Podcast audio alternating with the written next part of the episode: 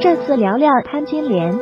到了第八十几回的时候，金莲才死嘛，最后就是葬在永福寺了。如果说这个人在他一百回里能占了八十多回，这个人绝对不是被作者讨厌的人。你想吧，如果一个作者讨厌的话，他能把他写成女主角吗？只要你看过《红楼梦》原著，你就知道他们对老妈子都非常客气的，尤其是像奶妈这种，奶妈是很有地位的，在他们这个府里头，嗯，这不禁又要说这个鬼本里边就把这些人都写的非常扁平哈。但是里头有一些剧情，我还是觉得金莲和王熙凤还是有一些神似。西门庆和贾琏 也有点像啊。他不是完全的坏人，他是一步一步变成这样。他本来先开始是想跟西门庆过日子的，嗯、咱不是说了吗？李瓶儿可都没等那么长时间。李瓶儿一看，哟，西门府老锁门，不接我下茬了，找下家赶紧就嫁给蒋竹山了。嗯、潘金莲可是实打实的等了西门庆好几个月。所以说，这个要卓然于世外，就是说超然于世外的这种境界。嗯，然后呢，我又不丢弃我的根本。其实“卓丢”儿这个名字描写的是孟三儿的性情。《金瓶梅》里边所有这些妇女同志，全都是以花儿来指代的。玉楼就是杏花，所以它必须得是行三。种花当中，咱们刚才也说了，所有这些妇女，咱都能用花来代表的时候，她是抢了百花的风头，抢了百花的芬芳的花中之贼瑞香。嗯，桂出则莲凋，就是你看啊，所有的花儿，桂花开的时候，是不是就该莲花谢了？嗯，对。嗯，所以说金莲受辱，就是在疏拢李桂姐之后。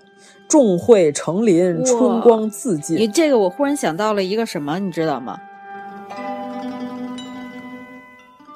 只有在之前《红楼梦》里所说的什么“三春过后诸芳尽”是吧？嗯、到了那些花都死光的时候，梅花显现出来了。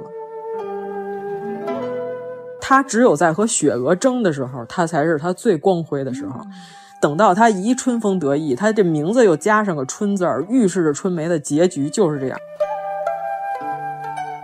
他直接改变了西门府的命运。李瓶儿那是一般的有钱吗？因为李瓶儿来了，西门庆才能做更大的生意。嗯、咱虽然说西门庆是清河县洛克菲勒，是吧？咱不知道这个定位是不是准确啊？这个比喻简直太好了。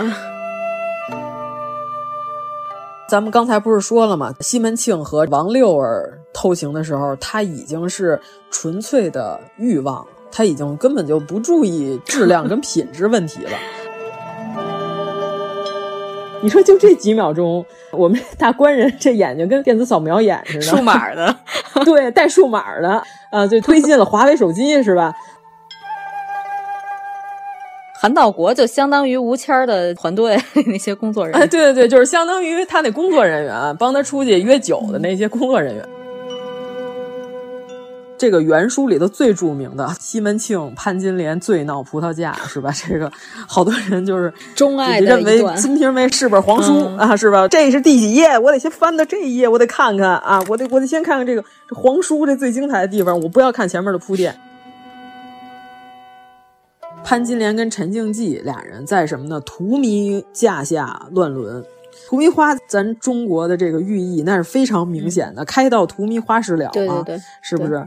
就是这种已经马上就要繁华顶端，马上就要滚雪球一样败落了。嗯、就是从西门庆死了之后，这个所有败亡之象都出现了。大厦将倾啊，对他写这荼蘼花这个花架也不是胡乱写的。西门庆前脚死，孝哥后脚就吴月娘在葬礼上马上就不行了，说：“哎呦，我要早产，是吧？”当时就把孝哥生出来了，这就代表什么？孝哥是已经度化完成之后的西门庆的化身，西门孝哥就是西门庆。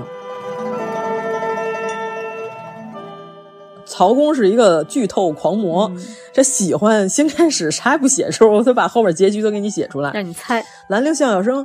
虽然隐藏剧情，但是呢，从这些人名里头，从这些安排里边，这些女性都已经写的淋漓尽致了。你看他们的名字的时候，你就已经知道他们最后的结局是什么了。